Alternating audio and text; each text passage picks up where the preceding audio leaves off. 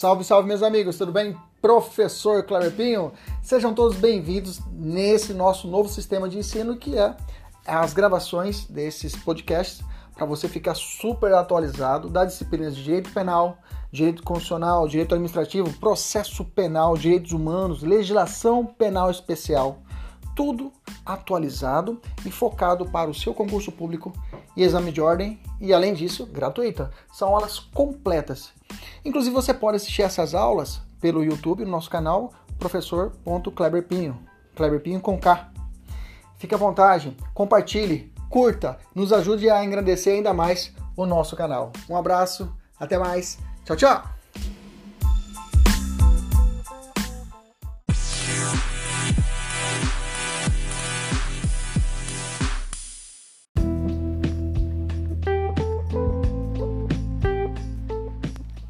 Salve, salve meus amigos, professor Kleber Pinho. Vamos hoje de direito constitucional, vamos trabalhar a parte de controle repressivo de constitucionalidade, né? Controle repressivo de constitucionalidade, né? Uma matéria bacana, né? Onde vamos trabalhar realmente é, um ponto que é essencial para qualquer concurso, que é o controle de constitucionalidade, principalmente na fase repressiva. Vamos lá. É, já saúdo nossos alunos da, da mentoria, um abraço e vamos para cima. Olha só, vamos fazer uma pequena, vamos fazer uma pequena revisão, né, a respeito dos momentos do controle de constitucionalidade. Vamos utilizar esse quadrinho aqui do professor Pedro Lenza, né? E ele traz o seguinte, que o controle de constitucionalidade ele é realizado em dois momentos, né? Ele pode ser feito realizado no momento prévio ou preventivo e o momento posterior ou repressivo. O momento prévio ou preventivo ele vai recair sobre o projeto de lei ou até o projeto de emenda constitucional, ok? E ele se dá pelos três poderes, tanto pelo poder legislativo, tanto pelo poder executivo e tanto pelo poder judiciário, ok? Pelo poder legislativo ele é, ele se exterioriza através da pela Comissão de Constituição e Justiça e pelo próprio parlamentar ao eleger a matéria a ser proposta para uma nova lei. Ok? Então eu tenho esse momento prévio que o legislativo, o próprio parlamentar, na, na escolha da matéria a ser eleita para uma futura lei. E a própria Comissão de Constituição e Justiça, né? Na verdade é CCJC, né? Comissão de Justiça, Comissão de Constituição, Justiça e Cidadania, que vai analisar praticamente a legalidade dessa lei. Se essa lei, desse, aliás, desse projeto de lei, se ele realmente respeita os, os princípios constitucionais, se ele não afeta qualquer tratado ou até uma, uma convenção internacional, e aí eles fazendo até uma análise de convencionalidade. Bacana. E aí eu tenho, depois disso, o, o, o executivo, né? O executivo também pode realizar o controle de constitucionalidade através do veto. Isso, o veto jurídico do presidente da República diante do projeto de lei, no momento da sanção ou do seu veto. Depois eu tenho o Poder Judiciário também, que pode realizar o controle de constitucionalidade de forma antecipada, na forma preventiva, através do mandato de segurança impetrado por um parlamentar. Isso mesmo, um mandato de segurança através de um, um, um pedido de um parlamentar, né, poderá ser pleiteado junto ao STF que esse projeto de lei não respeita, por exemplo, a formalidade legal, podendo alegar uma inconstitucionalidade por via formal, né? Uma via formal ou o conteúdo, né? Que vai contra a Constituição, aí seria uma inconstitucionalidade material sobreveio, digamos, a lei. Mesmo com essa, essas três peneiras que eu falo, ela passou pelas três peneiras e não foi percebida que realmente existia uma inconstitucionalidade, uma incompatibilidade dessa lei com a própria Constituição Federal. Ok? Então, seguindo inclusive um conceito, né, uma matriz, matriz é, austríaca, né, uma matriz é, do, do, do, controle é, dado pelo Kelsen, né, de um, um, escalonamento vertical de normas, ou seja, uma hierarquia, né, como um quartel, né, onde eu tenho o comandante do quartel e abaixo dele os seus soldados, eu tenho a nossa Constituição Federal como comandante e os, os seus soldados tendo obediência direta a ela. O Kelsen chamou isso de escalonamento vertical, né? De norma hipotética fundamental. Bacana? Nascida essa lei, nasce a obrigação do seu controle, um controle posterior ou repressivo que nós vamos dar hoje que para parte da doutrina se, se divide em três, três, três frentes, né? Um controle político, que pode ser realizado por um corte ou tribunais constitucionais ou órgão de natureza política, né? Que não é a nossa característica brasileira. Um controle jurisdicional, de, que pode ser realizado por meio difuso ou concentrado, que é o modo brasileiro, ok?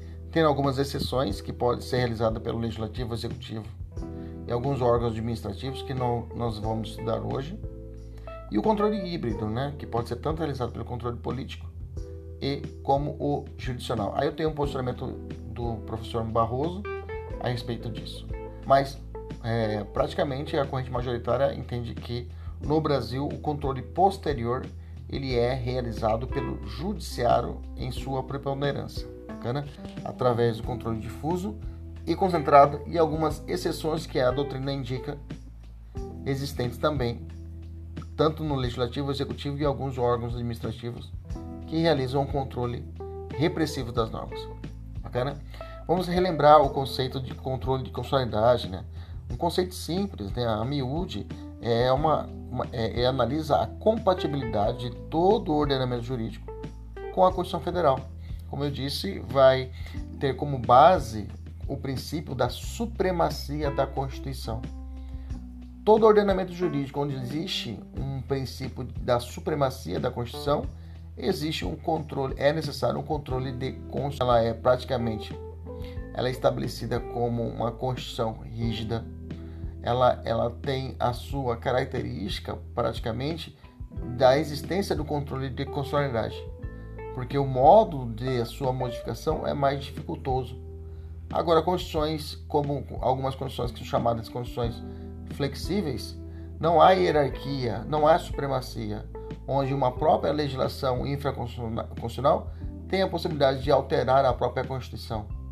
Eu poderia dizer assim, num controle, numa, numa Constituição que tenha a sua como característica da sua mutabilidade ser rígida, o desenho seria um triângulo. Já uma Constituição onde uma própria lei interna teria o poder de mudá-la, eu teria um desenho de uma linha reta, onde teríamos lado a lado a Constituição e uma legislação interna, uma lei complementar que poderia mudar a própria Constituição. Nesse, nessa espécie de, de constituições flexíveis, não teríamos uma supremacia constitucional e, por consequência, não teríamos um instrumento de controle de constitucionalidade. Bacana? Beleza? temos que fazer uma distinção, né, já de início, né, relembrarmos isso, que existe uma distinção do controle de constitucionalidade e o controle de convencionalidade. Né? O controle de convencionalidade que é, é estudado dentro da matéria de direitos humanos. Inclusive, nós já vimos o controle de convencionalidade nos nossos estudos lá quando nós tratamos a respeito dos julgados da Corte Interamericana de Direitos Humanos. O controle de convencionalidade estabelece que há é, um segundo filtro a respeito das normas internas. Como assim, segundo filtro, professor? Isso mesmo. Um primeiro filtro é analisado, um projeto de lei, eu olho, bom, esse projeto de lei aqui está indo contra a Constituição Federal? Não. Beleza, ele passou pelo primeiro filtro.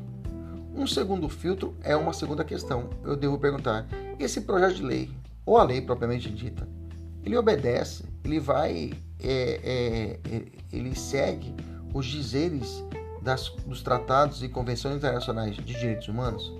Sim. Bom, então essa norma ela é convencional. Então pode ser que uma lei ela seja constitucional, mas ela seja inconvencional. Ok? Eu posso ter uma lei também que ela pode ser inconvencional e inconstitucional. Bacana. Tranquilo? Então a convencionalidade ela deve ser observada se uma norma interna, se realmente ela, ela não fere a Constituição, como também não fere os tratados e convenções internacionais de direitos humanos, tá? Direitos humanos. O controle de confidencialidade se prende a matérias de direitos humanos, tá? Toma cuidado. Bacana. Beleza. Maravilha. Falando de forma reduzida, forma específica, do controle repressivo, ele vai recair sobre a lei, como eu disse. A lei já nasceu. A lei já nasceu, ela já está vigente, ela já está dentro do ordenamento jurídico e ela precisa ser combatida. Então, é, os órgãos de controle verificam se essa lei ou ato normativo, né? Vamos estudar isso mais de forma aprofundada quando já estivermos falando de ADI na próxima aula. E vamos discutir a respeito de qual seria o objeto de uma ADI. Aí nós vamos abrir bastante um leque e falarmos de lei propriamente dita e de algum ato normativo de efeito concreto que pode também ser combatido via, via ADI. Então, é, então o, um ato normativo, né, eles, eles possuem um, podem possuir um vício formal, né, de inconstitucionalidade. Eu falo isso, é, vício formal, quando o, o vício se dá durante o processo de sua formação. E também eles chamam de nomodinâmico. Nomodinâmico. Vício formal, lembra, né? Formalidade. Formalidade vem de processo. Então vem de uma dinâmica, vem de movimento. Então você decora. Quando tiver um vício formal, ele é o vício nomodinâmico. Nomodinâmico.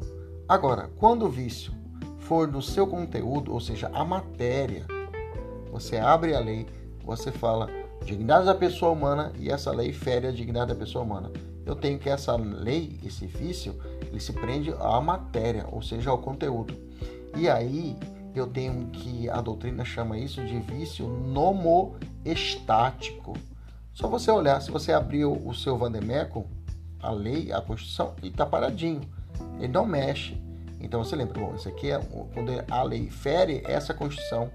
Essa, esse Vandemeco meu que está paradinho aqui é um vício nomoestático, ok? Já quando fere o procedimento, o movimento, era para ser um, entrou outra pessoa, era para ser outro, era o, é, era, o quórum de votação era um, foi feito de outra forma. Isso é um vício nomodinâmico, ou seja, um vício de formalidade. Beleza? Quais são os órgãos que vão realizar o controle repressivo? Depende, tá?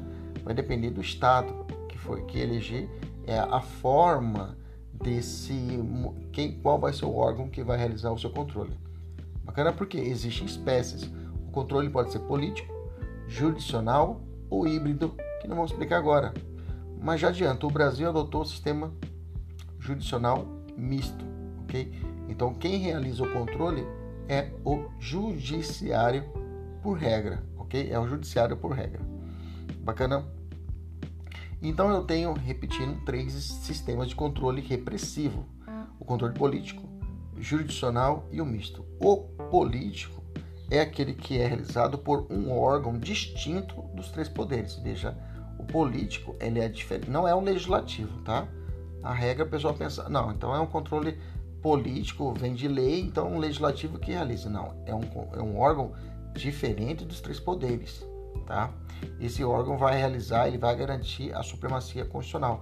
Ah, professor, eu não consigo imaginar um órgão diferente do Poder Judiciário, Legislativo, Executivo, realizando o controle de constitucionalidade. Pois é, não é a nossa realidade. O Luiz, o, o Luiz Roberto Barroso indica, por exemplo, que em Portugal e na Espanha, lá é realizado por uma corte ou um tribunal constitucional, apartado do sistema normativo dos três poderes, ok? E o Barroso também indica, por exemplo, o modelo francês, que foi constituído, ou melhor, estabelecido com a Constituição deles de 1958 e que fixou um conselho, um conselho constitucional composto de nove conselheiros escolhidos pelo presidente da República pelo Parlamento, tendo mesmo tendo, tendo membros é, natos os ex-presidentes da República como exemplo de controle político. Bacana? O Barroso indica aqui no Brasil que quando o presidente realiza o seu veto jurídico lá no controle preventivo, ele, ele indica que quando o presidente realiza esse veto jurídico, durante o processo legislativo, né, nessa fase de veto ou sanção, ele diz que o presidente está realizando naquele momento um controle político, tá? Bem como quando a Comissão de Constituição e Justiça esse projeto por um vício de inconstitucionalidade, ele indica, olha, nesse momento aí está realizando um controle político. Bacana, beleza, mas esse é o posicionamento do professor Barroso. Um segundo sistema é o sistema jurisdicional, como bem já adiantei, é o sistema realizado e adotado pelo Brasil, onde o controle é realizado pelo Poder Judiciário, tanto por um único órgão, ou seja, em determinado órgão, como também qualquer juiz ou tribunal. Nesse, nessa ideia você já consegue diferenciar. Quando é concentrado um próprio órgão, no Brasil nós temos o STF, que realiza o controle concentrado. E eu tenho controle difuso, que também é realizado por qualquer qualquer juiz do Brasil ou tribunal. Realiza-se ali o chamado controle difuso. Veja, judiciário. O judiciário realiza esse controle. Beleza? Tranquilo? Nós vamos aprofundar neles. Né? É importante anotar que o controle difuso e concentrado são realizados com autonomia, tá? não podendo um condicionar a sua admissibilidade, a inviolabilidade do outro. ok? Então é possível que eu, exista uma ação perante o controle difuso e uma ação perante o, o, o controle concentrado. Bacana? tranquilo. Claro que se já houver decisão no controle concentrado, que vai ter um efeito automático erga omnes para todo o Brasil, mesmo em sede dessa medida cautelar, poderá haver repercussão dentro do difuso. Bacana? Tranquilo? Maravilha. E por fim eu tenho o controle misto. O controle misto ele é utilizado, né? O controle misto é utilizado quando eu tenho dois sistemas, a mistura dos dois sistemas, tanto o sistema político e o sistema jurisdicional, tá? onde algumas normas são levadas a controle perante um órgão distinto dos três poderes, aí o controle político, enquanto outras são apreciadas pelo poder judiciário. Aí seria um controle misto, que não é a realidade brasileira. Vamos fazer essa questão aqui da Defensoria Pública.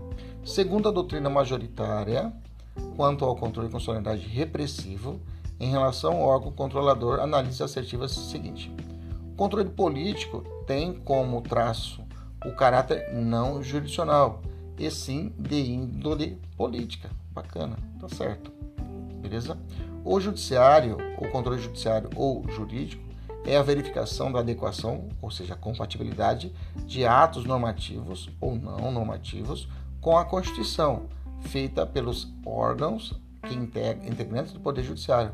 Perfeito, tá certo. Terceiro, o misto é quando a Constituição submete certas leis e atos normativos ao controle político e depois ao controle jurisdicional. Bom, vamos ficar atento nessa última aqui. Nessa questão, inclusive a alternativa correta que foi dada pela banca é a letra B, apenas a 1 e a 2. Por quê, professor? É que o controle misto é, é, é submetido a certas leis e atos normativos ao controle político e depois ao controle jurisdicional. Na verdade, não há essa hierarquia, tá? Não há primeiro feito pelo controle político e depois é submetido ao, ao ou seja, não há uma subsidiariedade do controle jurisdicional. O erro está aqui, porque na verdade, eh, no controle misto, existem normas que vão para o controle político e outras que vão para o poder judiciário. Então não há essa sequência como foi dada na questão. Por isso, a letra, o item 3 está errado, porque no controle misto não há essa sequência, primeiro político e depois o judicional. E sim, há uma divisão. Certas normas vão para o controle é, político e outras irão para o controle jurisdicional. Bacana. Beleza, então nesse caso, inclusive, a banca determinou a letra B como a questão correta, apenas o item 1 e 2. Bacana? Maravilha, vamos avançar na nossa matéria. Vamos falar agora sobre algumas exceções à regra, tá?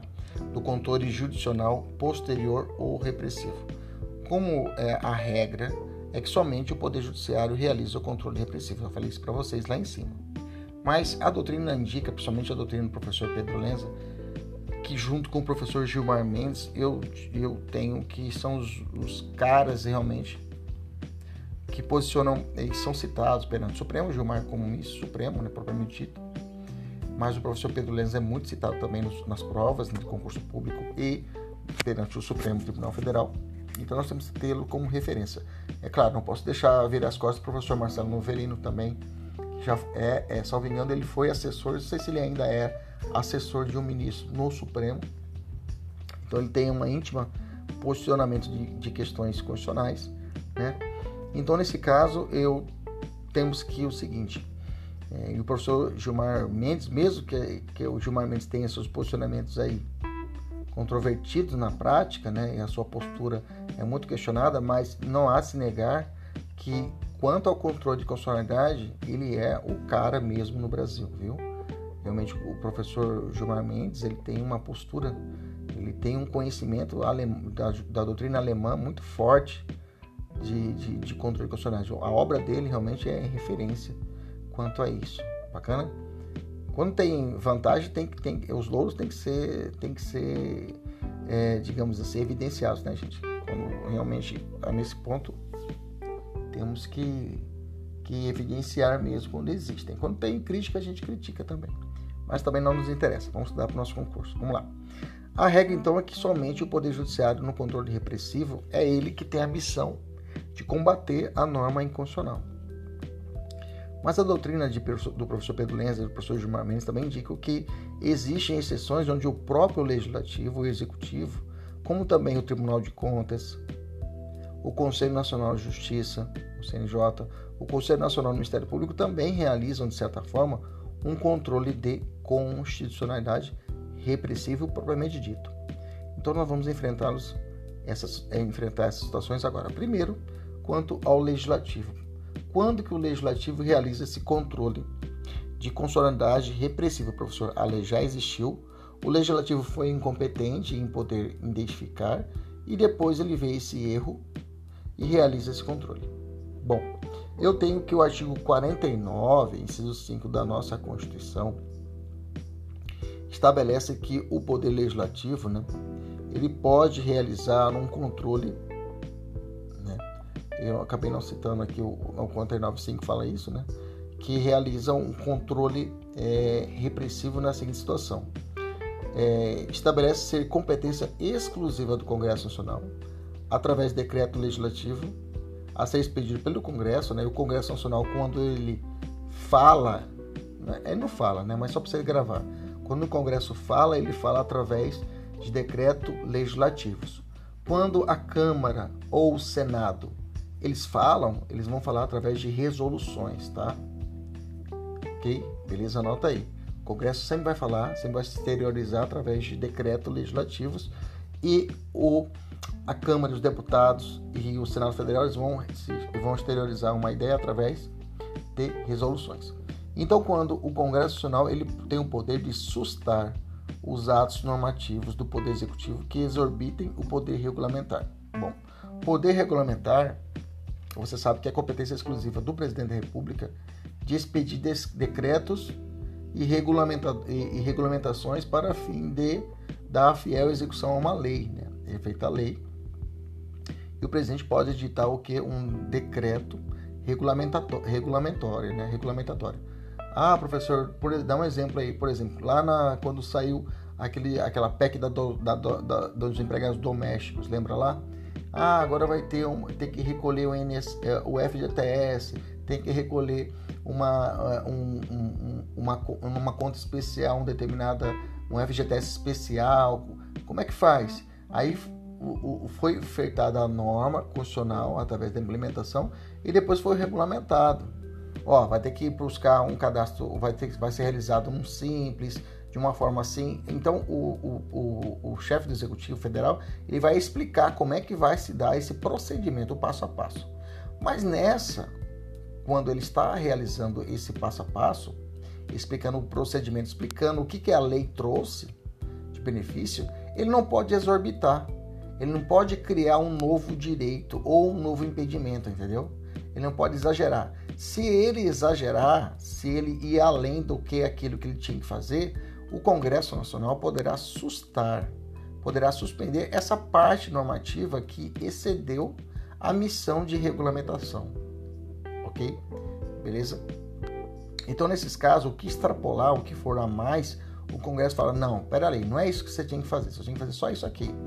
Que ele pode sustar. E aí, a doutrina entende quando ele faz, o Congresso realiza esse ato de sustação, de falar, é, ele barrar esse excesso do Poder Executivo na, na sua sanha regula, regula, regulamentatória, teremos ali um controle repressivo. Bacana, beleza? E o outro, quando o Executivo também ele vai romper os limites da delegação legislativa. Você sabe que existem é, as espécies normativas, né? Eu tenho a emenda constitucional, a lei complementar, lei é, ordinária e eu tenho a lei delegada. A lei delegada é quando o Congresso, até o nome fala, ele delega ao presidente da República a possibilidade de legislar a respeito de certas matérias. É pouco utilizado né, a, a, a ideia da delegação. Lei delegada porque tem hoje a medida provisória que o presidente já baixa a medida provisória e já está valendo, já vai ter força de lei. Não precisa ficar pedindo para o legislativo liberar para ele determinados assuntos para poder legislar. Mas quando? Mas a lei ela é possível, ela é delegada, ela está estabelecida na Constituição, quando realiza-se a delegação ao Executivo, pelo Legislativo, e o, legislativo, e o Executivo excede. Essa parte que exceder, também o Congresso poderá realizar a sua suspensão, né? através, nesse caso específico, né? de uma resolução, tá? Aí seria a exceção à regra, que eu falei para vocês que é decreto legislativo, mas aqui seria através de uma resolução. Beleza? Mas a regra, quando o Congresso fala, ele fala através de decretos legislativos, mas aqui seria uma resolução específica. Tá bom? Beleza? Entendemos? Maravilha. E aí eu tenho a segunda exceção em que o legislativo atua, né? A segunda exceção. Veja, a primeira exceção é dividida em duas, né? Mas eu tenho a segunda exceção em que o legislativo ele atua reprimindo uma lei que já existe. É o caso de, das medidas provisórias, né? É, que eu acabei de comentar. Porque você sabe que em caso de, lá no artigo 62 da nossa Constituição, trata a respeito das medidas provisórias, né? que, que substituem, salvo engano, os decretos executórios do decreto-lei. Salvo engano, eram os decretos-lei anteriormente que eram expedidos pelo presidente da República. Né? Decreto-lei. E hoje existe o instrumento da medida provisória. Então, em caso de relevância e urgência, né, você sabe desse requisito, o presidente da República ele pode adotar medidas provisórias com força de lei. Ele faz, baixa e já está valendo. Todo mundo tem que obedecer. Depois disso, ele pega essa medida provisória e leva, leva até o Congresso. Falou: olha, galera, acabei de fazer uma medida provisória, o que vocês acham? Para aí, vamos ver aqui. Então, a medida, o Congresso pode entendendo que seja inconstitucional a medida provisória. Porque as medidas provisórias elas têm força de lei. E o Congresso Nacional estará realizando um controle de constitucionalidade dessa medida provisória. Então, trata-se de exceção à regra pois nessa hipótese o controle não é exercido pelo judiciário, mas pelo legislativo, que vai inclusive analisar os requisitos dessa medida provisória, se está obedecendo a 62, se os requisitos de relevância e urgência estão sendo obedecidos, veja, ela vai controlar uma, um, uma, uma medida provisória que tem força de lei que foi expedido pelo presidente da República e pode realizar a rejeição dessa medida provisória e aí a doutrina aponta, olha, esse, nesse momento o legislativo está realizando o controle repressivo de funcionalidade. Beleza? Tranquilo? Vamos continuar. Agora vamos entrar na seara do executivo. Professor Pedro Lenza, ele começa esse ponto fazendo uma pergunta e eu repliquei aqui no nosso material. Ele faz assim: Como você sabe, o princípio da supremacia da Constituição produz efeitos irradiantes em todos os poderes da República, tá certo? Os quais, por sua vez, devem cumprir as leis que se coadunem com a Constituição. Perfeito. O grande problema surge quando a lei é inconstitucional. Assim, questiona-se: o Poder Executivo pode deixar de aplicar uma norma aos seus órgãos, alegando a inconstitucionalidade da norma combatida? Vamos lá? O professor Pedro Lenz entende que até a possibilidade desse porque entre os efeitos do controle concentrado está a vinculação dos demais órgãos do Poder Judiciário e do Poder Executivo. Né? Nós temos também isso nas súmulas vinculantes. Né? A súmula vinculante também ela tem esse efeito né? que vincula a administração pública, né? sob inclusive, de responsabilidade civil, administrativa e penal, né? dada lá na Lei 9784 de 99. Antes, porém, a, a contrário senso, desde que não exista qualquer medida judicial em contrário, tecnicamente poderá. Então, o chefe do executivo fala: essa norma é inconstitucional, é flagrante inconstitucional, então não iremos aplicá-la dentro do nosso ordenamento, dentro do nosso sistema. Nesse sentido, eu tenho um julgado do STF que não aprofunda muito no assunto, tá? de, dois, de 93, né? que lá na sua parte grifada, que eu já fiz aqui grifado para vocês, estabelece que é o seguinte: pode então só determinar os órgãos subordinados que deixem de aplicar de forma administrativa as leis ou atos com força de lei considerar, consider, que a considerem inconstitucional, ok? Então ele não entra a miúde a respeito disso, mas há essa menção nesta ADI 221 realizada pelo DF perante o STF em 93. Já a primeira turma do STJ, ela enfrentou o tema com mais, é, digamos assim, veemência e consagrando a tese do controle posterior ou repressivo dado pelo executivo, ok? E concluiu assim o julgado o ministro à época Humberto Gomes Barros em 93 disse assim: o poder executivo deve negar execução a ato normativo que lhe pareça inconstitucional. Então, eu tenho aqui dois fundamentos do Tribunal Superiores que corroboram essa ideia que o poder executivo pode deixar de aplicar normas inconstitucionais, porque, a contrário do senso, ele é obrigado a cumprir as normas constitucionais ditadas constitucionais ou inconstitucionais pelo Supremo, com a sua eficácia vinculante ao poder, ao, aos, à administração pública. Então, a contrário do senso, ele pode também, de forma é, é, individual, ele sozinho, tomar a decisão de não se aplicar, de aplicar uma norma inconstitucional dentro do seu sistema. Agora, o debate se prende a alguns órgãos da administração pública direta, okay? melhor dizendo, a administração pública, é, a administração pública direta, que são considerados órgãos autônomos de controle.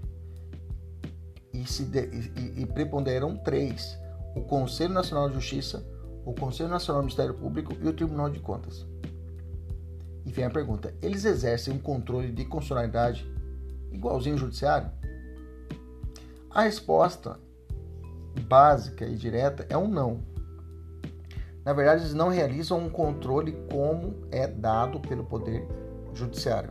Explico. Né? Esses órgãos eles não exercem um controle concentrado, nem mesmo difuso de constitucionalidade. Por quê, professor? A atuação desses órgãos administrativos de controle ela vem sendo muito discutida, muito debatida pela doutrina e pela jurisprudência, né? especialmente da existência de uma súmula do STF que cai em prova, viu, gente? A súmula de per si, por si só, ela cai em prova. Ela não entra na seara, se está certo ou está errado.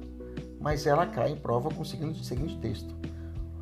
O Tribunal de Contas, no exercício de suas atribuições, pode apreciar a constitucionalidade das leis e dos atos do poder público. Ponto. A súmula friamente cai tá? Toma cuidado. Mas a interpretação dada a ela é isso mesmo? Ele pode apreciar a constitucionalidade das leis como se fosse o Poder Judiciário? Aí não, tá? O Adi Lamegos Bulos, né? O Adi Lamegos Bulos, que nome maravilhoso, né? Mas a obra desse sujeito é excepcional, o livro dele. Né? Já trabalhei com, muito com o livro do professor Aldi Lamegos Bulos, né? Ele tem a, uma, um conceito de constituição é, flexível, é, muito interessante e peculiar dele, né? né? Ele também tem algumas, na classificação das constituições, tem algumas classificações únicas dele, tá? Vale a pena a leitura do, da obra do professor Aldir Lamegos Bulos. Você acha na, na editora Saraiva, tem obra dele. Ele trata que, embora os tribunais de contas não detenham competência para declarar a inconstitucionalidade das leis ou ato normativo de forma abstrata, né? pois essa prerrogativa é do, do STF, né? estou falando de controle concentrado, eles podem, no caso concreto, recorrer à desconformidade formal ou material de normas jurídicas incompatíveis com a manifestação constituinte originária, ou seja, diante da Constituição. Assim, o Tribunal de Contas, por exemplo, pode deixar de aplicar ato por considerado inconstitucional, bem como sustar outros atos praticados com base em leis que vulneram a nossa Constituição Federal, conforme o artigo 71, inciso 10. No mesmo raciocínio que eu disse para vocês a respeito do Poder Executivo, eu teria aqui esse mesmo raciocínio para os órgãos de controle, beleza? Então, reitera-se que a faculdade é na via, seria uma via incidental e não concreto, digamos, não há um controle concreto. O que quer dizer? Não, é uma via incidental, né? é, uma, é uma via difusa, mas não é o controle difuso propriamente dito. Ele só deixa de aplicar uma norma entendendo que ele não declara inconstitucional.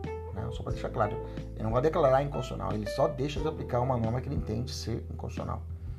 Mas será que esse. É, que, mas, porém, será que esse controle seria um controle de efetivo. É, seria um caso de efetivo controle de constitucionalidade? Não é, né? Como eu acabei de dizer. Não vai analisar a norma de forma abstrata ou, no caso concreto, na forma difusa. Ele apenas, apenas atua é, é, é, atua como uma aplicação ou não daquela norma que teria uma característica inconstitucional. Okay? O atual posicionamento da Corte, né, do STF, né, está materializado no julgamento da petição 4656. Né? Corte aqui eu vou colocar parênteses STF, né, para deixar claro. Né? É, que, foi, que foi explicitado a respeito desses órgãos né, administrativos que não exercem controle de constitucionalidade. Inclusive, a relatoria foi da ministra Carmen Lúcia e analisou um, um, caso concreto da Paraíba, né? onde o órgão de controle administrativo, financeiro e disciplinar da magistratura, ou seja, o CNJ, atuou em cima desses de um caso. E ela assim se manifestou. Nos limites de sua competência, afastando a validade dos atos administrativos e para tanto adotando como fundamento a invalidade da lei estadual, que ele reputou contrária ao princípio constitucional de ingresso no serviço público por concurso público, pela ausência dos requisitos caracterizados para a criação de cargos comissionados.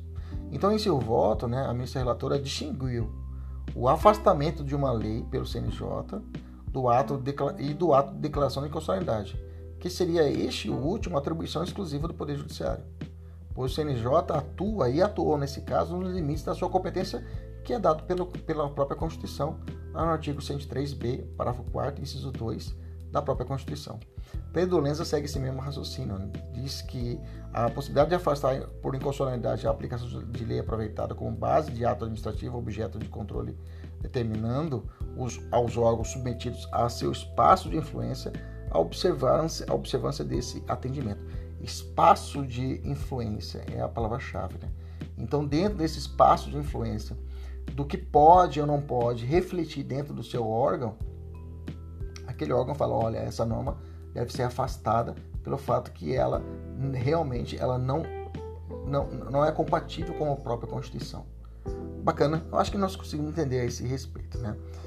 Beleza, vamos sair das exceções e vamos falar agora do sistema propriamente disso, do sistema judicial, né, jurisdicional, propriamente dito, o controle judicial propriamente dito, tá?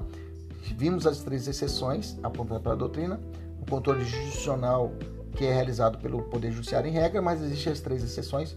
Já enfrentamos as três exceções, agora vamos direto no Poder Judiciário. Ok? Então eu tenho pelo menos dois critérios que nós podemos analisar do sistema de proteção judicial. Eu tenho um critério também chamado subjetivo ou orgânico, que divide em um sistema difuso e concentrado, e um sistema formal, que divide em uma via incidental e via principal. Bacana? que inclusive se você fazer o casamento, né? Se nós fazemos o casamento desses dois critérios, eu tenho que o critério subjetivo orgânico se prende, num difuso se prende à via acidental.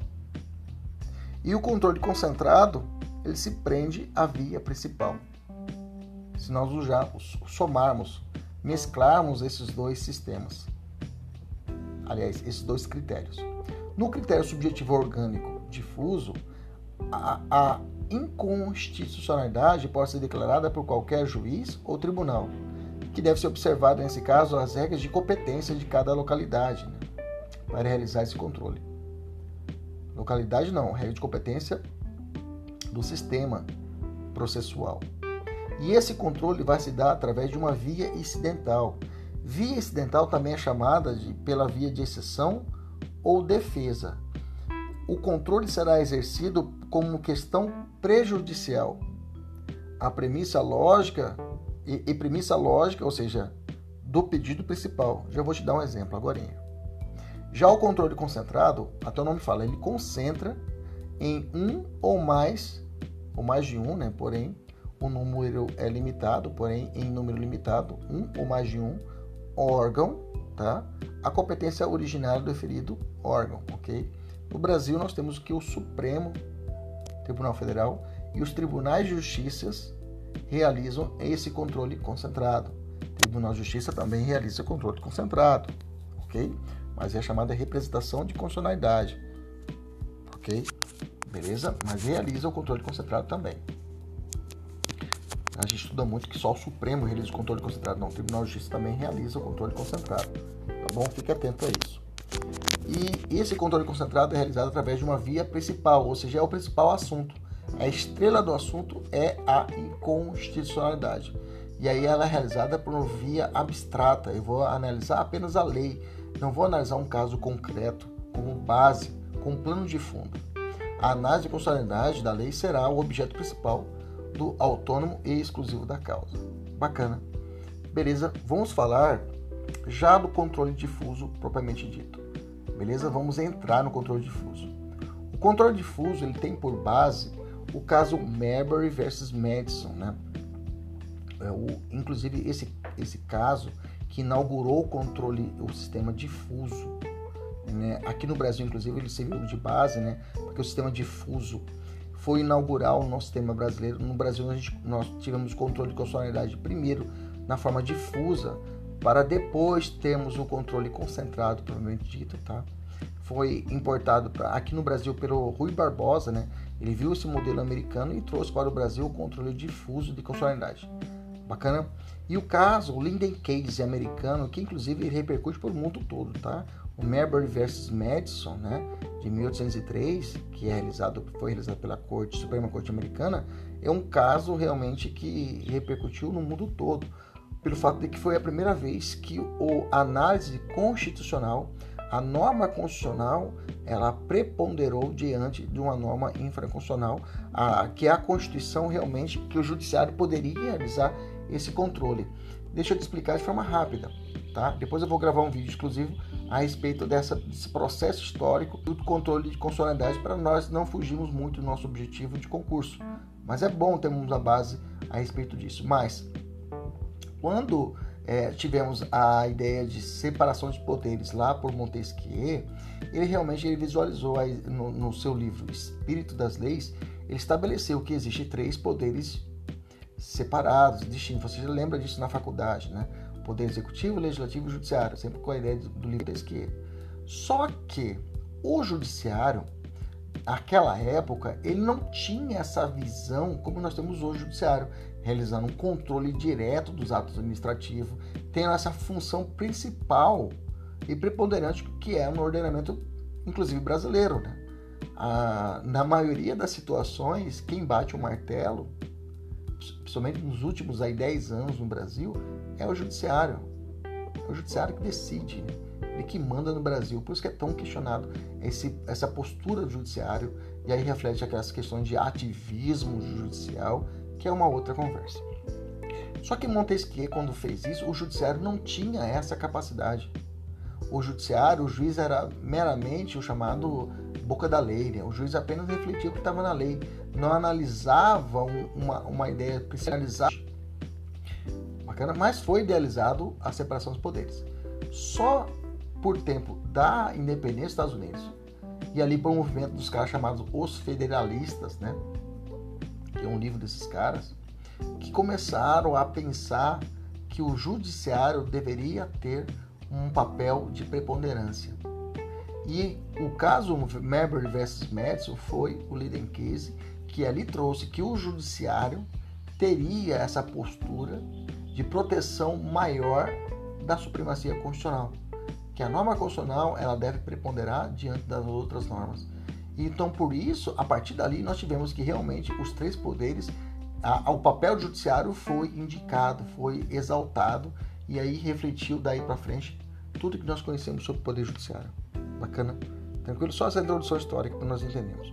Então, o caso Mabry versus Madison, que tem a ver com o caso do, do John Marshall, é, John Adams, né, que foi o presidente dos Estados Unidos, ele perdeu a eleição à época, né? E aí, na eleição presidencial, pelo Thomas Jefferson, né? E a, o Adams, e antes de ser, ele perdeu a eleição. Aí, antes dele ele, ele, ele passar a faixa presidencial para o Thomas Jefferson, ele pensou o seguinte: sabe o que eu vou fazer? Eu vou começar a nomear juiz federal para tudo quanto é lado aí. Que eu tenho a caneta, vou mandar esse povo ser juiz federal e depois eles vão ficar aí no poder, né? E aí eles vão me ajudar depois, qualquer situação depois eu vou voltar aqui, digamos assim. Então Adams, Adams, ele antes de ser sucedido, ele começou a nomear juiz federal. Não era como concurso hoje em dia, né? Era por nomeação. E destacando-se o William Marbury, né? Já a comissão para o cargo de juiz de paz, né? Do condado de Washington foi assinada por Adams. Só que é o seguinte, não tinha e-mail à época, né, gente? Tinha que ser feita a comunicação. Só que é o seguinte, não foi entregue para o, o, o a comunicação que ele tinha sido eleito como juiz de paz, como juiz federal naquela época, né? Não chegou para ele a comunicação. E ao mesmo tempo, por entender que a nomeação de, de Mabry era incompleta, é, até o ato da comissão, já que esta ainda não havia sido entregue, é, determinou que Madison não mais efetivasse a nomeação de Mabry, né? que naturalmente Marbury acionou Madison, né? Madison, Madison, quem que é o James Madison? Era um secretário de Estado que o governo atual tinha nomeado. Então, um, esse James Madison viu que tava essa bagunça e começou a cortar. Foi negativo. Essa indicação aí do Adams está furada. Porque agora é um novo poder e a gente vai saber. E, e corta aí essa comunicação. Então, quando o John Adams ele fez a nomeação do Marbury, do William Marbury, não chegou para ele a comunicação dessa nomeação. E no meio do caminho veio sobreveio o governo Thomas Jefferson com a nomeação de um novo secretário de Estado, que é o James Madison. E o Madison falou: ó, para com essa, essa sacanagem de ficar nomeando juiz. Quem tomou posse, tomou, quem não tomou, tá fora. E aí, como a carta não chegou a tempo para o, o, o, o William Marbury, ele falou: não, peraí, pô, ele já tinha emitido aí a ordem, já tinha me nomeado, só que não chegou aqui. Ah, esse negócio que depois tomou posse aí, não pode mais, negativo. Então, esse, o Mabry, ele acionou a, a Suprema Corte, acionou, primeiro ele acionou no âmbito regional e depois chegou até a Suprema Corte, que é a matéria dele. Por isso que chama Marbury, né? William Marbury, esse cara que foi nomeado, mas a carta não chegou para ele a tempo. E no meio desse caminho chegou o novo presidente com o novo secretário, que era o Madison, e falou: corta tudo, e cortou a nomeação do Marbury. E ele ficou puto e entrou com a ação, requerendo, não, o ato foi perfeito, já tinha feito o ato, nomeação, só que não chegou. Isso foi parar na Suprema Corte, tá? Então o, o, o Mabry, o William Mabry entrou com o right, né, que a gente uma ordem, que é um mandato de segurança nosso. Né? Então ele impetrou o mandato de segurança e falou: ó, tá errado. Buscando a efetivação da nomeação, porque para ele o ato foi perfeito, só que não chegou à correspondência. Depois de longos anos de tramitação lá na Suprema Corte dos Estados Unidos, é, a, o, o STF dele, a Suprema Corte, até criticam muito quando o Brasil fala Suprema Corte, né? O Brasil, a Constituição trouxe o nome STF, né? Supremo Tribunal Federal e não Suprema Corte, né? Que alguns doutrinadores até tomei um, uma, um puxão de orelha na minha dissertação de mestrado, eu coloquei Suprema Corte brasileira, né? O, e o meu avaliador falou: não, não existe Suprema Corte que não está na Constituição. Isso é coisa de americanês, né? Tudo bem, maravilha. Então tenha cuidado no seu concurso público, né? Que a gente vai fazer um concurso um pouco mais avançado. A utilização da Suprema Corte tem que ficar atenta, né? Você não utilizar não é, não é aconselhável, pelo fato que a nossa comissão fala em STF, não Suprema Corte. Bacana? Vamos voltar aqui. Então, depois de longos anos de tramitação na, na Suprema Corte deles, dos Estados Unidos, o Supremo, né, o Supremo Tribunal, é, analisou o seguinte, né? Ele falou o seguinte: e, e a decisão deles foi uma decisão de competência, foi uma decisão processual, entendeu? Foi uma decisão processual e não uma decisão de mérito propriamente dito. Então, mas mesmo assim, por tabela, por tabela, a decisão da Suprema Corte evidenciou a observância da Constituição. Mais ou menos assim para você entender nessa parte final. Então, o juiz John Marshall, que é muito é, festejado nos Estados Unidos, o John Marshall, né, que foi um dos grandes é, é, é, ministros da Suprema Corte Americana, né, foi o que mais ficou tempo mais lá, e ele, ele superou várias decisões. Já oriento que existe um, um, um podcast muito interessante para ler, chama 11 Supremos, né? 11 Supremos é um podcast exclusivo de matéria de Suprema Corte Americana. Muito bacana para você entender essa Suprema Corte Americana e as decisões que refletiram no direito brasileiro. Então, o John Marshall, em seu voto, analisou vários pontos, dentre os quais a questão se a Suprema Corte teria competência para apreciar ou não aquele remédio do right, ou seja, desse mandamos, desse mandado de segurança. Isso porque, segundo a Constituição Americana, a Suprema Corte teria jurisdição originária em todas as causas concernentes a embaixadores ou ministros públicos e cônsules, e nos litígios em que for parte um Estado, em todas as outras causas, o, ST, o, Supremo, o, Supremo Tribunal Federal deles teria jurisdição em grau de recurso. Então a, a, a questão foi essa. Chegou para ele e falou assim: é, a preliminar deles, ele falou assim: olha, esse esse mandado de segurança, só pode ser analisado via grau de recurso e não diretamente via ação constitucional diretamente proposta. Então, a via eleita está errada. E aí, a decisão do John Marshall foi a seguinte, ele falou o seguinte, olha, mesmo sendo a via eleita incorreta, prepondera nesse caso a matéria constitucional. Prepondera a Constituição nossa.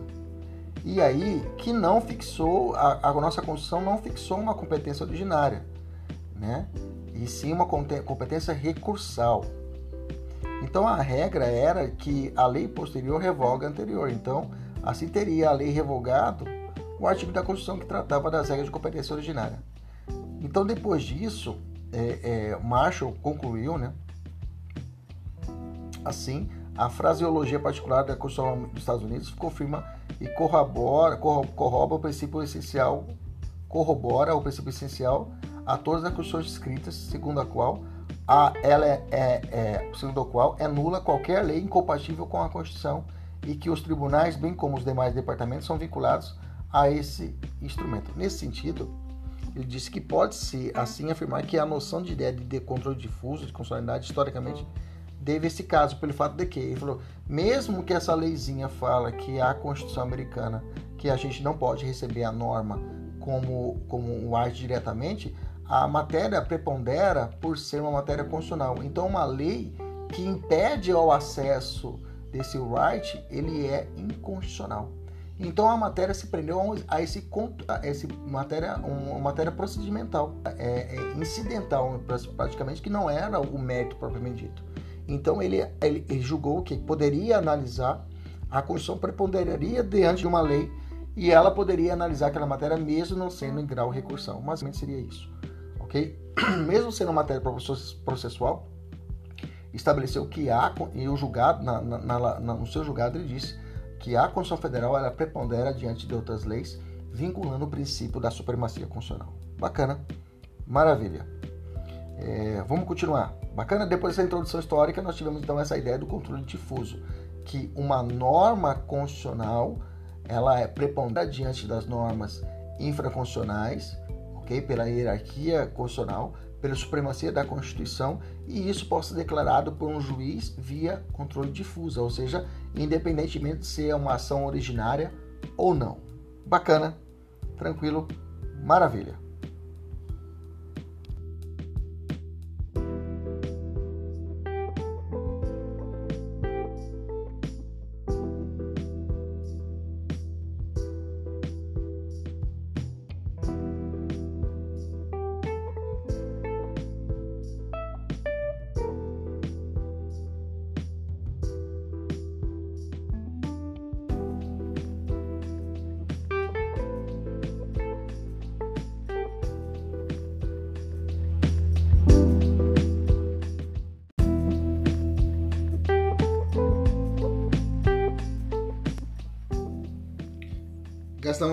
Alguns minutinhos, mas são, eu entendi por necessário nós passarmos por essa página introdutória para nós entendermos esse controle difuso, tá? Então chegamos então a uma noção geral de controle difuso, ou repressivo, ou posterior, que é também chamado por via de exceção ou defesa. Deixa eu ir direto ao assunto, tá? Eu vou até pular essa página introdutória para te explicar, para você entender. Como se dá esse controle difuso? É, imaginamos a seguinte hipótese, tá? Nós sabemos disso. Existe a premissa na CLT, agora eu não me lembro o artigo tá, de cabeça, depois você dá uma olhada. Mas a CLT estabelece, por exemplo, que é, o sujeito, o trabalhador que está exposto a um adicional de insalubridade, ok? Ele está mexendo, mexe com acetona na empresa, lá no fundo. E além disso, ele mexe com o armazenamento de combustível, que é um explosivo. É, nessa análise, ele teria direito a dois adicionais: o chamado adicional de insalubridade e o chamado adicional de periculosidade. Bacana, tranquilo, maravilha. Mas a própria SLT a própria CLT, ela veda. Ela diz o seguinte: empregado, trabalhador, escolhe aí. Ou você vai ter direito a um, ou vai ter direito ao outro, direito, ao outro benefício adicional. Você não pode acumular os dois. Ele chamou isso até de um fenômeno chamado de monetização. Monetização é isso. Você vai morrer de câncer, mas eu vou te pagar um adicional para você, você ser feliz, né? 20%, né? É, de periculosidade. E se for insalubridade é 10, 30 e 40, salvo engano. Dependendo do grau da insalubridade. Eu acho que é isso aí, se minha memória não falhar. Beleza? Tranquilo. Só que existe uma convenção da OIT, um direito humano, que fala que o adicional tem que ser pago. Sem conversa nenhuma, tem que ser pago tanto o adicional de insalubridade e periculosidade, que está estudando a pessoa humana. É errado, na verdade não podia nem existir essa essa essa essa essa essa, essa insalubridade. E não poder trabalhar em um lugar insalubre, não pode. Mas se não tem como, então tem que ser pago a insalubridade, como também a periculosidade. Bacana? E aí esse frentista é mandado embora e te procura como advogado. Doutora, doutor, eu quero entrar com uma ação. Aí você fala, beleza, vamos entrar com a ação. Doutora, ele não me pagou férias, décimo terceiro, você vai anotando. Paraná, paraná. E além disso, doutora, ele não me pagou um adicional de periculosidade. Ele só me pagou adicional de periculosidade. Aliás, não pagou periculosidade e nunca me pagou a insalubridade. Aí você vai dizer, hum, bacana, vamos pedir os dois. Mas aí o frentista fala, e o frentista já viu no, no Google, falou, doutora, mas só tem direito a um. O ACLT só fala que só tem direito a um. Pois é, você olha nos olhos deles e diz: é esse artigo da CLT é inconstitucional. Uma, ele fere a dignidade da pessoa humana, que é um princípio constitucional.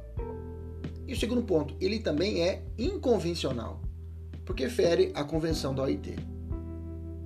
Veja, essa inconstitucionalidade não é o principal da sua conversa.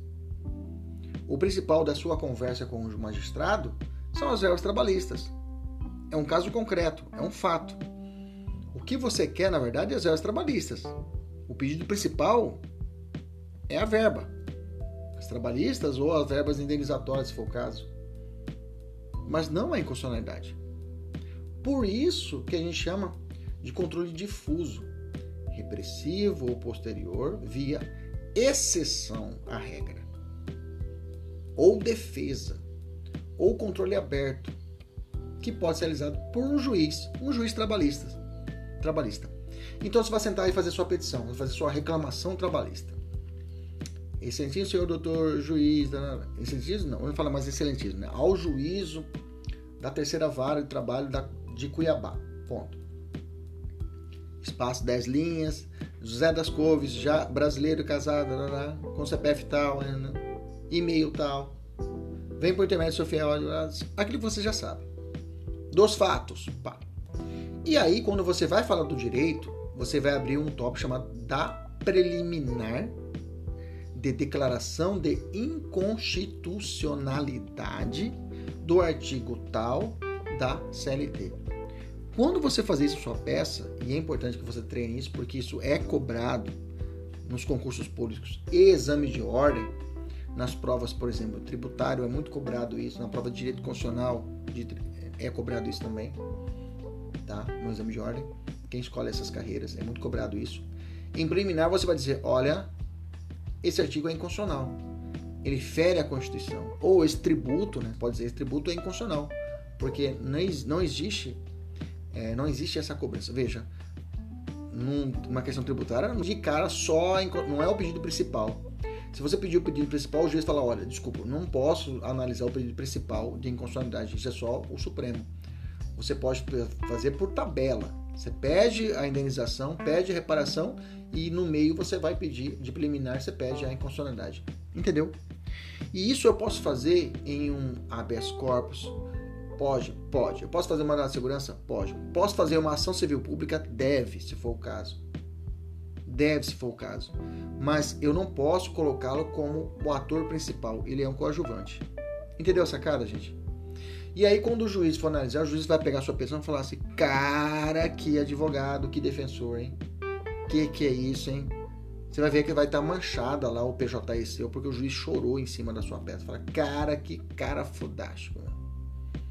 Entendeu?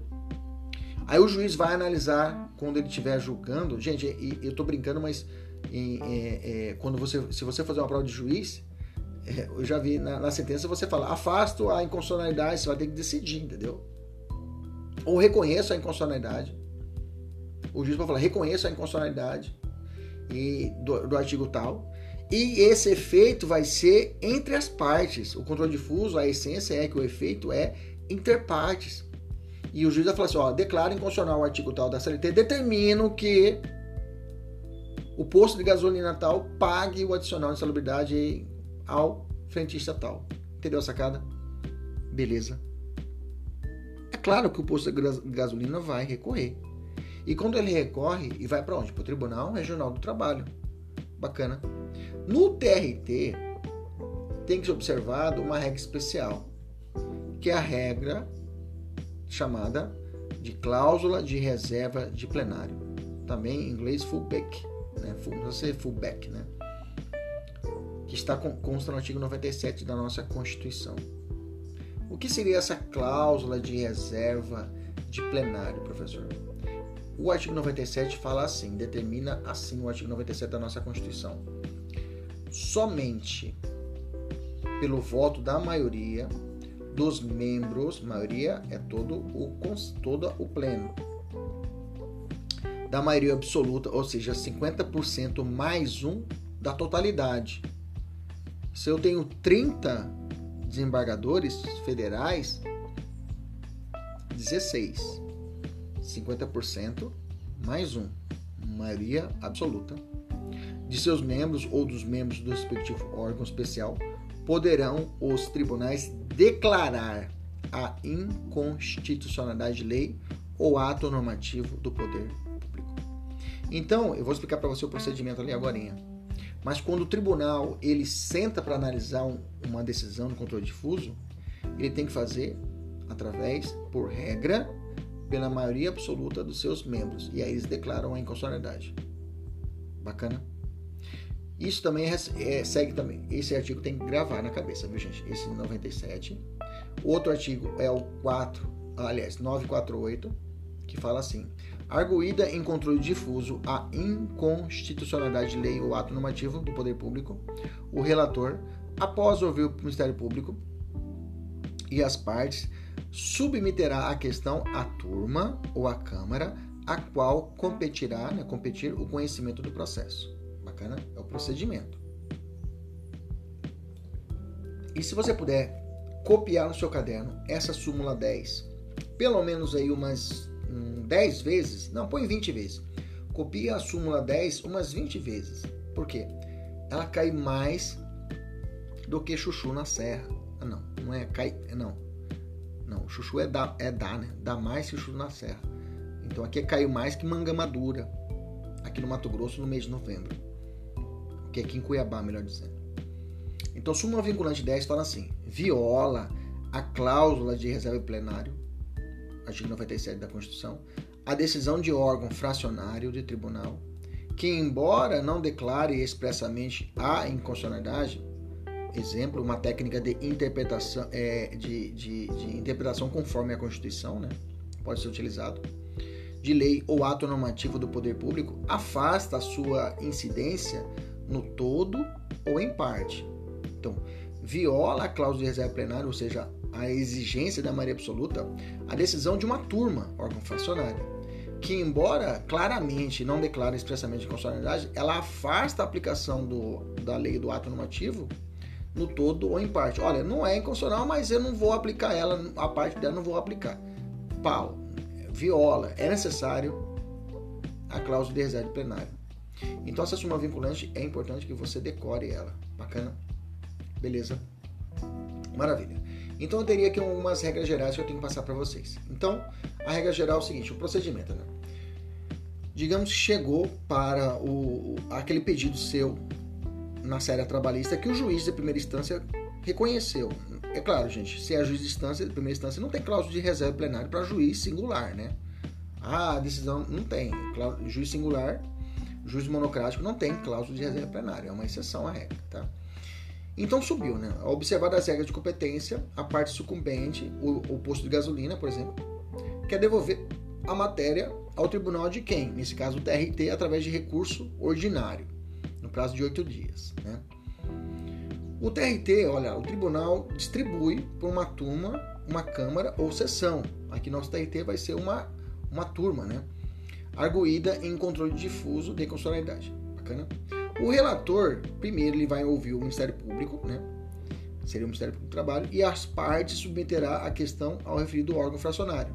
O relator leva para a turma, o qual compete o conhecimento, né? Do processo que poderá, eles vão ter, eles podem ter, a turma pode ter dois caminhos. Primeiro, eles podem rejeitar a arguição e prosseguir. Rejeitou a arguição. Olha, o juiz falou que é inconstitucional. Gente, vamos rejeitar essa ideia. É constitucional o artigo da CLT. É constitucional o artigo da CLT. Bacana? Afasta-se esse reflexo. E agora vamos julgar aqui o recurso das outros, dos outros pedidos em que o posto de gasolina está pedindo. Por exemplo, ele quer que reforma o dano moral concedido. Vamos lá, vamos analisar agora o dano moral. Então, se rejeitou, eles nem olham. Bom, é inconstitucional, é, é constitucional, segue o jogo. Beleza? Mas de outra banda, o tribunal, a, a turma vai falar: hum, peraí, peraí, esse cara tá certo. Pô.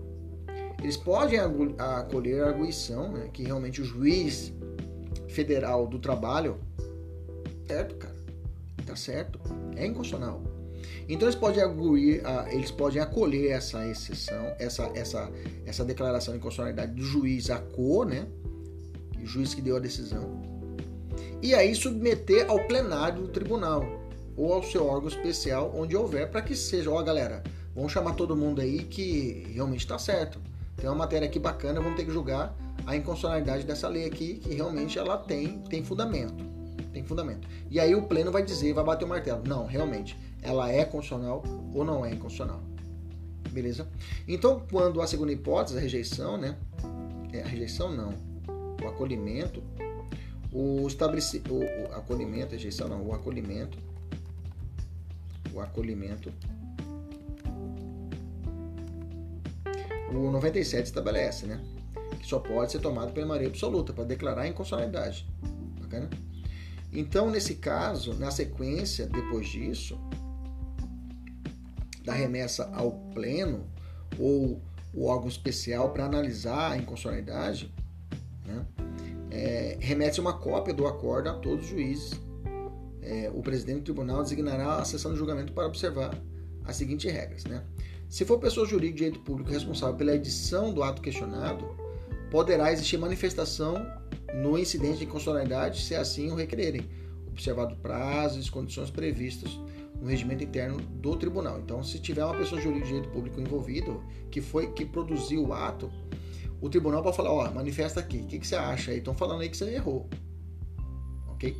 Outro ponto importante nesse julgamento, se a parte legítima a propositura das ações previsto no artigo 103 da Constituição, ou seja, poderá manifestar por escrito nesse julgamento da TRT sobre a questão constitucional, objeto da apreciação no prazo previsto pelo regimento interno do TRT, sendo assegurado o direito de apresentar memoriais ou de requerer juntado de documentos, se a parte legítima, a propositura das ações, foi um dos membros lá do 103 da Constituição Federal, que são legitimados para propor a ADI. Né? Se tiver um dos legitimados envolvidos, governador do Estado, presidente da República, procurador-geral da República, mesa da, da, Câmara, mesa do Senado, mesa das Assembleias Legislativas ou da Câmara é, Legislativa, né? associação, é, é, sindica, confederação sindical, a confederação da OAB, bacana? Se tiver um dessa galera envolvida, é, é notificada para que ela apresente algum memorial, alguma documentação. Fala, olha, tem um sujeito aqui no difuso que está tá, tá fazendo, um, advogado aqui está fazendo sua, sua função.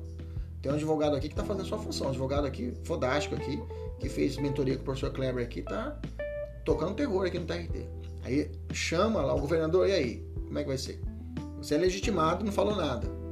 É, mesa da Câmara, você é legitimado, não falou nada. Tá entendendo? É possível também amigos curi, né? amigos do tribunal. Né? Considerando a relevância da matéria, o relator pode admitir, por despacho irrecorrível, a manifestação de outros órgãos ou entidades voltadas. Por exemplo, tem um, um, um órgão, é, é, digamos, a, a Unicef, Unicef, não, digamos, tem algum, a OIT. A OIT quer entrar nessa, com a amicus nesse caso, no difuso, de você, advogado, a OIT quer se habilitar com a amicus para poder ter sustentação oral diante do julgamento do, do TRT para que seja considerada inconstitucional essa, essa norma. É possível? É possível, tá? É possível. Então, após o julgamento né, de inconstitucional, o, o, o TRT realmente, pelo seu pleno, realmente reconhece a inconstitucionalidade, tá? E aí eu tenho a lavratura de três acórdãos. Olha que interessante, eu tenho a lavratura de três acordos. O primeiro acórdão, acórdão é decisão do tribunal, né, gente? O juiz singular é, é sentença, acorda no tribunal. E vai, é, que é a arguição da questão incidental de inconstitucionalidade. É a primeira decisão que será tomada né, pelo órgão fracionário, no sentido de acolher ou não o incidente. Né? Lá atrás que eu falei para vocês. Acolheu, acolhido, é separado o julgamento e remete os autos para o órgão especial ou plenário analisar o incidente de inconstitucionalidade que foi submetido. E dali, essa decisão de cisão é um acórdão. Depois que é submetida a questão ao órgão especial ou plenário, haverá com o julgamento um segundo acórdão, declarando a constitucionalidade ou não da lei ou ato normativo. Bacana? Você está comigo? Beleza? Esse segundo acórdão. E finalmente existirá um terceiro acórdão que julga a questão incidental, o órgão fracionário, vinculando a decisão, julgará a questão principal e será lavrado no terceiro acordo. Aqui eu estou falando questão principal, estou falando as verbas trabalhistas, digamos assim. Ah, quantas verbas trabalhistas? Então, eu tenho um, uma sentença, um acórdão para a, o, o, o, a sua preliminar e vai ter um acórdão para as outras verbas. Bacana, tranquilo, Maravilha. Então são três. E aí, na decisão, eles dividem em dois acordos. Olha, para a questão de constitucionalidade, lavra esse acórdão aqui. É constitucional, é inconstitucional. Para as verbas trabalhistas, que, que é o remanescente, que é o pedido principal do, do da, da, empresa que entrou com recurso ordinário, vamos jogar agora. É outro acordo. Entendeu? Então surge uma dúvida, professor. Então tá, o posto de gasolina, o advogado do posto de gasolina, ele vai estar diante de três acordos. O primeiro que do órgão fracionário que remeteu para o principal, órgão, órgão é, é, é, para o pleno, o, o, a decisão da, da preliminar, ou seja, do incidente de constitucionalidade, e a decisão das verbas. Qual desses aí que vai ensejar um recurso extraordinário para que eu possa combater, aliás, que eu possa combater, possa determinar, porque é o seguinte, qual que é o recurso extraordinário que poderá o posto, se caso vencido, né, novamente, que ele possa ensejar para o Supremo, falar, olha, estão analisando em, em recurso extraordinário, ele está recorrendo ao Supremo, o Supremo, ó, o pessoal do TRT lá tá louco, estão querendo pagar as duas verbas adicionais, está indo contra o posicionamento do seu, está indo contra uma lei infraconstitucional diante da Constituição, ou ao contrário, você como advogado propõe um recurso extraordinário, porque o posto pode ser sucumbente também, né? Nesse caso, é, a, a, a, é, decide a questão principal, ou seja, o pedido de inconstitucionalidade. Né? Inclusive, o STF fala isso no 513. A decisão que seja de posição de recurso ordinário ou extraordinário não, há, não é a do plenário que resolve o incidente de inconstitucionalidade, mas do órgão, Câmara, Grupo ou Turma que completa o julgamento feito, ou seja, esse segundo aqui, a letra B que eu falei para vocês, tá? Que é esse pedido aqui quanto ao a, a inconstitucionalidade em si. E aí é remetido isso para o STF. Outro ponto interessante diz respeito à interpretação do artigo 97, né? Que é, que é o seguinte. Entendeu, gente? Entendeu? Fechamos esse ponto? Beleza? Chegamos até o Supremo já, inclusive. Já chegamos em recurso extraordinário no Supremo. Mas é o seguinte. Vamos voltar um pouquinho. Professor, sempre será necessário que o Pleno se reúne para, por decisão da maioria, decida a respeito da inconstitucionalidade na forma difusa? Melhor perguntando, existe exceção a essa regra do artigo 97? Existe uma exceção à regra, à regra do, da cláusula de reserva plenário? Gente, tem exceções e cai como água em chuva. Agora fica melhor, tá? Existe aí pelo menos, eu alinhei aqui, isso você não vai encontrar em em, em, em, obra, e sim, isso aqui é resumo de concurso que eu montei para vocês, oito hipóteses que eu montei que realmente é dispensável a cláusula de reserva plenária, o artigo 97. Bacana? Eu montei as oito em cima de, do Pedro Lenza e também em cima da, de, de, de questões, né? Que a gente foi analisando e falou, peraí, e foi montando, nós montamos aqui esse, essas oito hipóteses em que é dispensável o artigo 97. Primeira, artigo 949, 949, parágrafo único do, do CPC. O parágrafo único fala assim: os órgãos fracionários, turma, Câmara, dos tribunais, não submeterão ao plenário ou, ou, ou, ou ao órgão especial a arguição de inconstitucionalidade quando já houver pronunciar, pronunciamento desta inconstitucionalidade, destes, né, ou seja, das câmaras, ou do plenário Supremo Federal sobre a questão. Quer dizer que, se chegou na Câmara, a Câmara olhou assim, é, na turma, na Câmara, ou sessão, olhou, pera lá, pô, já tem entendimento do Supremo que essa matéria aqui é inconstitucional. Já tem entendimento que é inconstitucional, não nem analisar. Essa matéria é inconstitucional e vamos subir já é inconstitucional, já vamos declarar. Ou ao contrário, ó, essa matéria aqui é constitucional, o Supremo já fez isso, esquece. Bacana? Não vamos analisar. Então, os órgãos fracionários não vão submeter ao plenário, não vão esquentar a cabeça do plenário, né, reunir todo mundo para decidir uma decisão que já existe posicionamento daquela turma, daquela Câmara ou do Supremo. Bacana? Beleza? Essa é a primeira exceção. Se já tem decisão, a gente não precisa ficar incomodando o pleno. Segundo ponto, as turmas do STF elas exercem, é, é, por quanto o mesmo exerce por excelência o controle difuso de constitucionalidade quando do julgamento do recurso extraordinário. Né? tendo seus colegiados fracionários competência regimental para fazê-lo. Leia-se: não se aplica a cláusula de reserva de plenário às turmas do STF. Pronto. Tá? Se a questão falar que é necessário a cláusula de reserva plenário para o STF, você vai afastar. Não, não precisa. Não precisa. Inclusive tem um julgado aqui no rodapé, eu quero que vocês leiam depois, pessoal da mentoria. Terceiro, se, terceira hipótese que não é necessário a cláusula reserva plenária.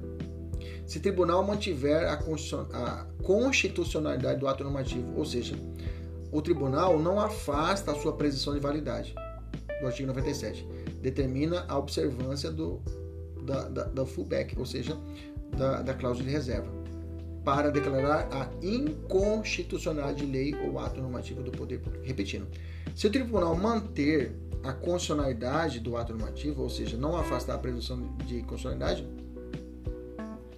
e determina, e, o, o 97 determina a observância do fullback, né? Para declarar a inconstitucionalidade. Ou seja, se eles mantêm a norma constitucional, o tribunal fala assim: não, gente, ela é constitucional. Tá? O tribunal fala a turma, a turma fala assim: não, ela é constitucional. Se ela fala que é constitucional, não precisa estar a maioria dos membros. Tá? Se eles falarem que é constitucional, manteve a constitucionalidade, não precisa da maioria. Só é analisada a maioria quando é julgado a inconstitucionalidade. Bacana? Se é analisada a inconstitucionalidade, aí é necessário da maioria. Mas se for para dizer que ela é constitucional, a norma é constitucional, é válida, não tem que ficar brigando, não há que se submeter ao pleno. Essa é a sacada. Outro ponto, normas pré-constitucionais também não é necessário a da do, da, da cláusula de reserva plenário, tá? Porque a análise do direito editado no ordenamento jurídico anterior em relação à norma constitucional não se faz através de controle, e sim de recepção. Então, normas pré-constitucionais, normas pré-constitucionais, inclusive, não são admitidas perante o controle difuso, né? No controle difuso vai trabalhar normas pós-constituição, porque normas pré-constitucionais não é controle de inconstitucionalidade você vai trabalhar através de, de, da teoria da recepção. Essa norma foi recepcionada por 88 é, ou essa norma não foi recepcionada por 88? E aí advogam que nesse caso caberia a arguição de descumprimento de preceito fundamental, que é a ADPF. Ok? Beleza? Maravilha. Quinta, quando o tribunal utilizar a técnica de interpretação conforme a Constituição, pois não há declaração de constitucionalidade, tá?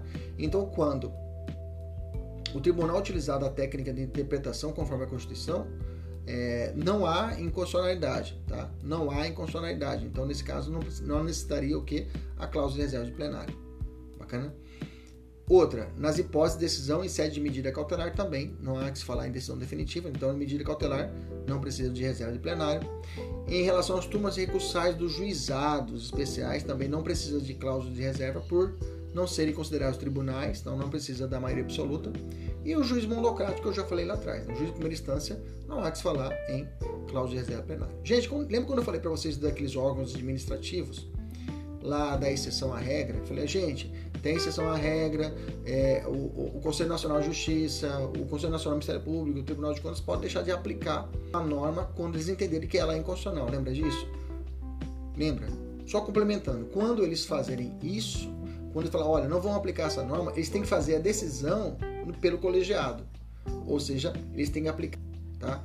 Então, quando eles decidirem não aplicar uma norma, o, o Conselho Nacional de Justiça afastar uma norma porque eles entendem por inconstitucional, é esse afastamento, que não é a declaração de inconstitucionalidade propriamente dita, tem que ser feita pelo órgão colegiado, pelo pleno, obedecendo à maioria absoluta, em uma situação analógica. Beleza? Por analogia. Vamos resolver essa questão aqui pesadinha, mas é, é necessária. 2019, FCC, Defensor Público. E vem assim a questão. A Defensoria Pública de São Paulo ingressou com ação civil pública alegando, em síntese, que a Resolução 18 de 2015 da Secretaria de Planejamento e Gestão do Estado de São Paulo é pesada que eu falei porque era longa, tá? mas é fácil de resolver, tá?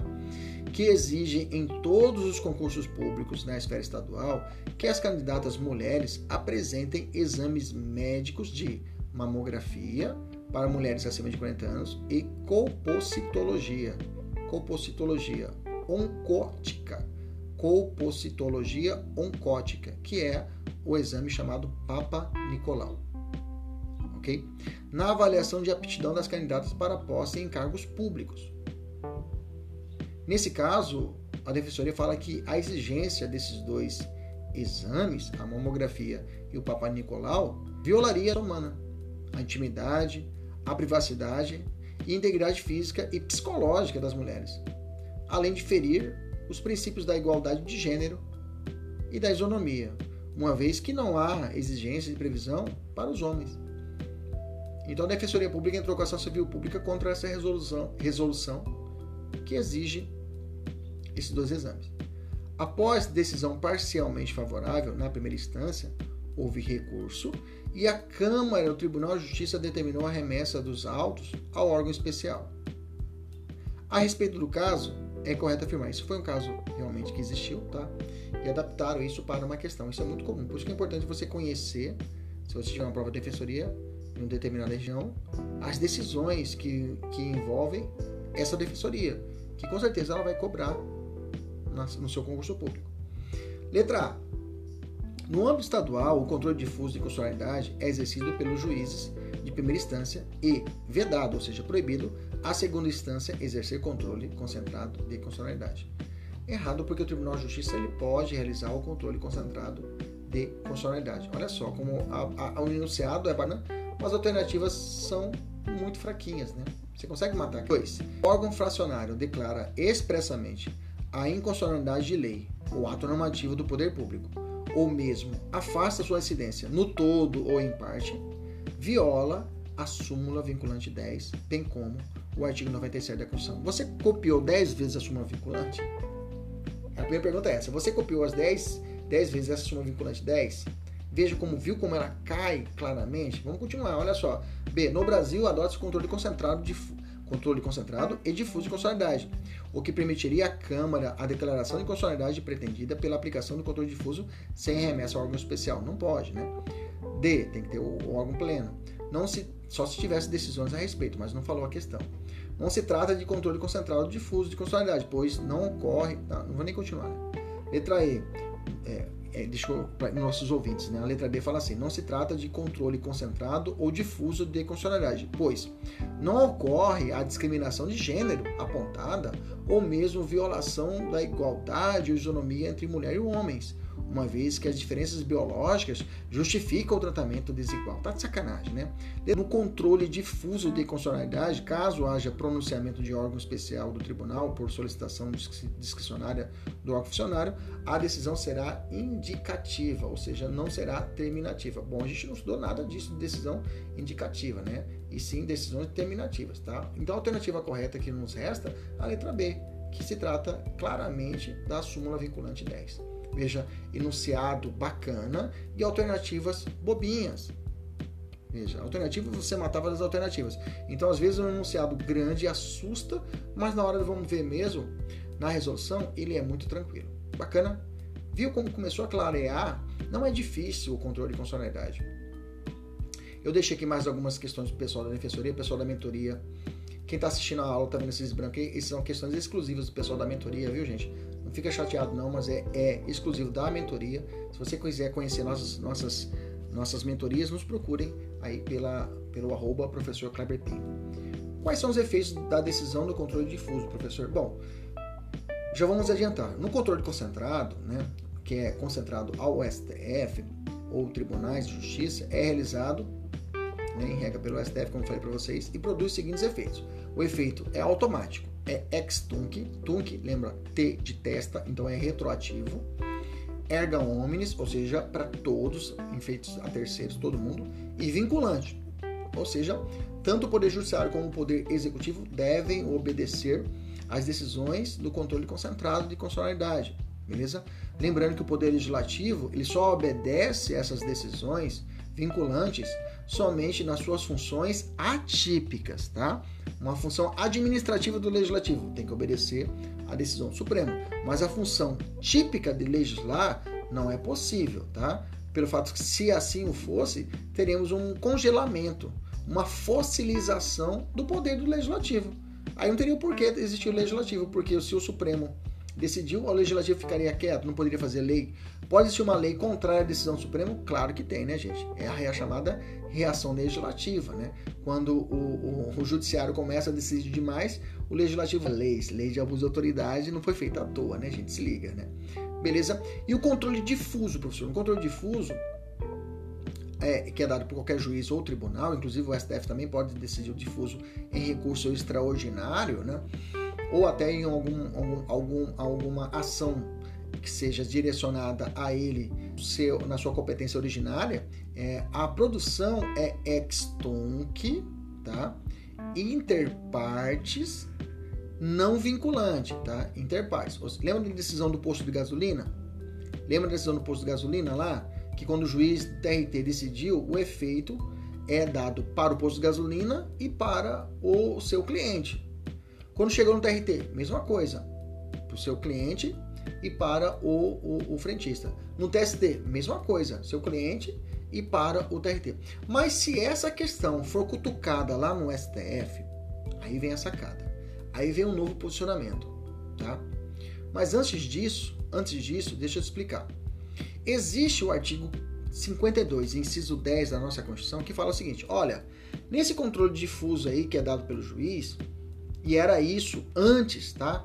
Quando chegava no Supremo, quando chegava em recurso extraordinário, o efeito ainda era essa regra, esse tradicional, interpartes, ou seja, quando chegar no Supremo, ainda era aplicado só para o frentista e para o posto de gasolina. Você está comigo? beleza? E aí era possível o Supremo mandar uma mensagem para o Senado Federal, falar Senado Federal, é o seguinte, tem uma decisão nossa aqui que o, o não pagamento das duas verbas de adicional de periculosidade e insalubridade é inconstitucional. Nós jogamos aqui em última instância, ok? Uma decisão definitiva e ela é inconstitucional em todo ou em parte. E estamos falando para você, ó, suspende aí esse, esse artigo da CLT. Aí o Senado ouvia aquilo e o Senado não é obrigado a obedecer ao Supremo, tá? Pelo fato do princípio da independência dos poderes. E aí os, o, o, o, o, Senado suspendia. Olha, gente, estamos suspendendo através de uma resolução, estão suspendendo o artigo tal, tal, tal, tal, tal. Inclusive, aquela lei de o artigo agora o artigo não lembro de cabeça, mas a, a, nós estudamos esses dias a lei de drogas. Existe uma, uma, uma, um artigo da lei de drogas que falava que não era possível a conversão de penas restritivas de direito, né? A conversão da PPL em PRD. Isso foi um caso que chegou a um Supremo Recurso Extraordinário e a, o Senado editou uma resolução que falando que aquele trecho que falava que era proibido resolução 5, salvo engano, do, ST, do Senado Federal, que falava, olha, pode aplicar a pena recibo de direito na lei de drogas, é possível sim a conversão. Bacana? Tranquilo? Maravilha. É a lei de drogas ou, ou, ou o crimes hediondos? Agora, é, deixa eu pesquisar aqui, peraí. A gente chama agora. Isso, peraí.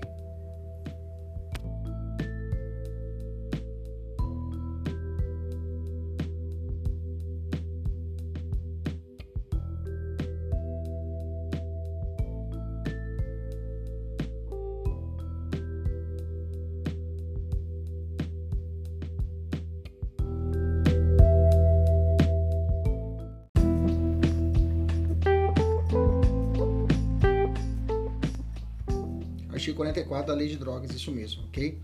E até já pesquisei aqui, né, é, a, a respeito da acumulação dos adicionais, o artigo 193 da CLT, né? Artigo 193 da CLT que proíbe a acumulação.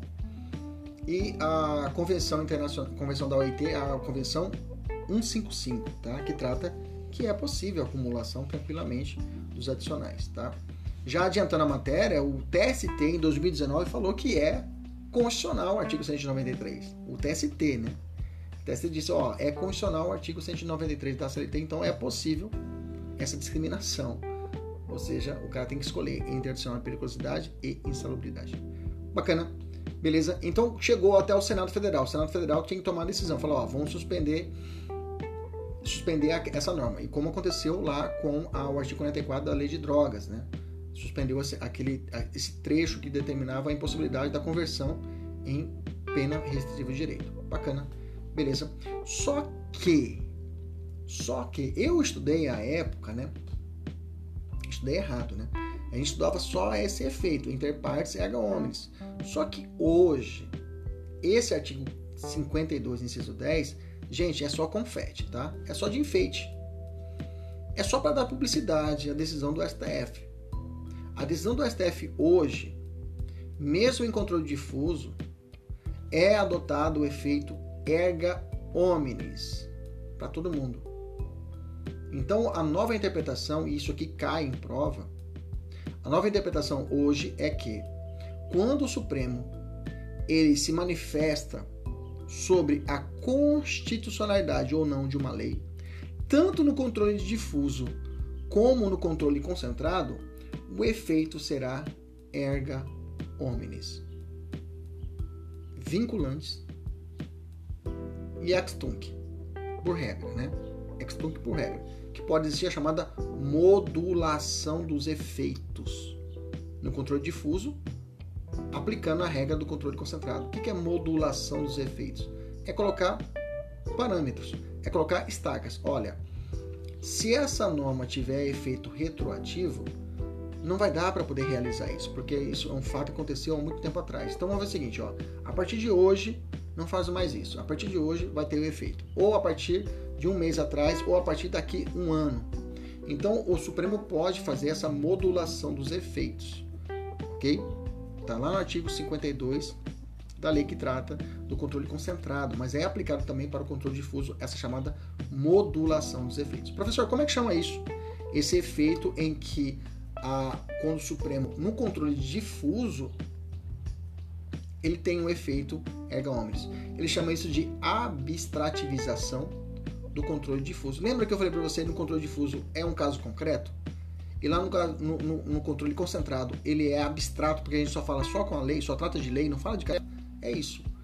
Então é trazer esse efeito da, do controle dessa forma abstrata para o controle difuso. Então o nome é abstrativização do controle difuso, também chamado de transcendência dos motivos determinantes da sentença em controle difuso, ou abstrativização do controle difuso, ou ainda objetivação do controle difuso de funcionalidade. Beleza? Tranquilo? Então hoje, pela essa corrente moderna, é possível esse efeito dado erga omnes vínculo Brasil. Bacana? Então no conceito tradicional, o efeito é interpartes. No conceito moderno e atual e vigente, o conceito é erga omnes vinculantes. eu posso dizer que o, o Supremo adotou essa teoria dessa abstrativização do controle difuso, o Supremo então está aplicando para tudo isso. Bom, na visão do, do Pedro Lenza, há uma polêmica sobre isso, tá?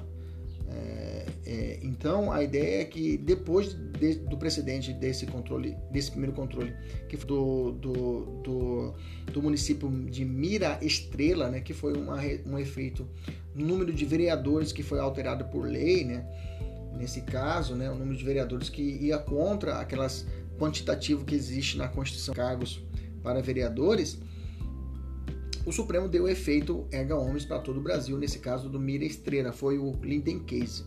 Então, depois desse, desse entendimento, né, é, tem se entendido que, que é, é, o tema é controvertido, né?